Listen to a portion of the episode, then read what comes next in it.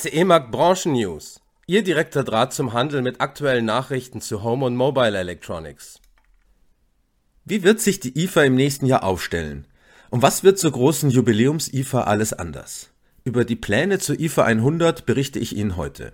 Mein Name ist Jan Übel, Chefredakteur des Business Magazins CE-Markt.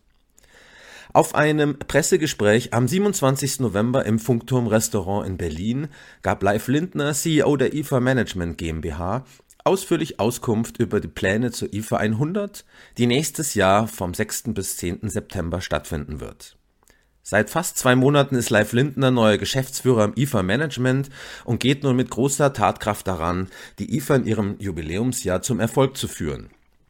Die IFA 100 ist eine tolle Möglichkeit, die IFA zu modernisieren und dies als Startschuss zu sehen, auch über die Jubiläums-IFA hinaus, betont der frühere Samsung-Manager. Als Berliner werde ich mein Bestes dafür tun. Unter seiner Führung hört das IFA-Management genau zu und will das umsetzen, was die Partner aus Industrie und Handel an Vorschlägen einbringen. Um sicherzugehen, dass wir an den richtigen Stellschrauben drehen, haben wir mit den wichtigsten Ansprechpartnern eine Umfrage gemacht. Insgesamt wurden 260 Interviews geführt, erzählt Live Lindner. Bemängelt wurde vor allem die schlechte Organisation und die fehlende Unterhaltung. All dies soll sich aber im kommenden Jahr signifikant ändern.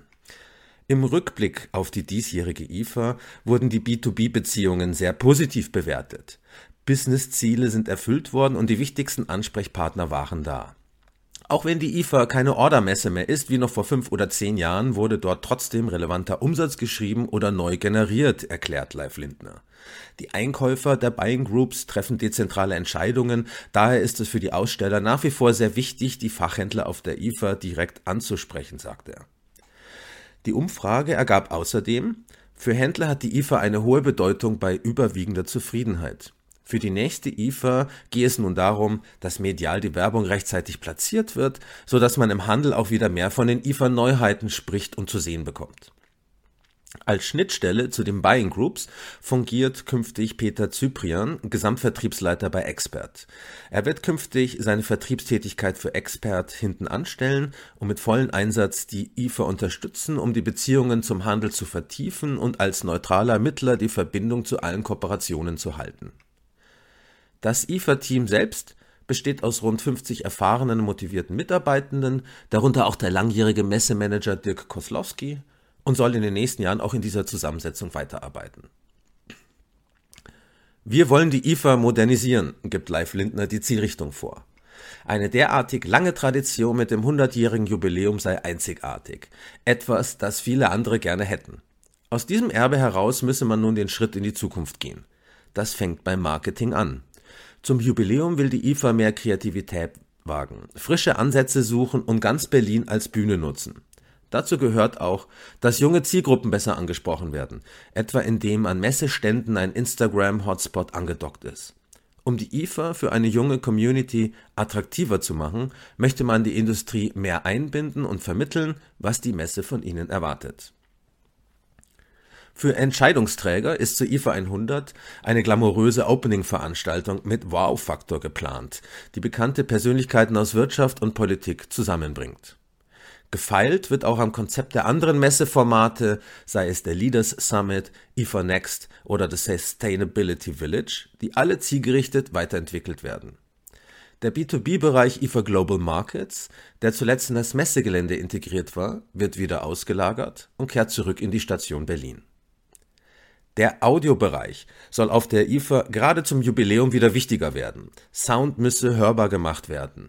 Audio muss und wird im nächsten Jahr eine höhere Bedeutung haben, versichert Leif Lindner.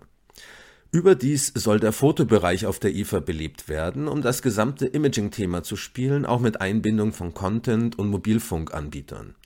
Hierzu ist die Messe in Gesprächen mit möglichen Ausstellern, Konzepte werden rechtzeitig kommuniziert. Schließlich bleibt auch das Thema E-Mobility wichtig. Hier gäbe es bereits erste aktive Anfragen von einem Leithersteller, dies sei aber noch nicht spruchreif. Die IFA wird keinesfalls ihre Consumer-Ausrichtung aufgeben. Im Gegenteil möchte man in Zukunft noch mehr Endkunden anziehen. Angefangen bei einem verbesserten Besuchererlebnis, von der App über die Ausschilderung bis hin zur gesamten Wegführung.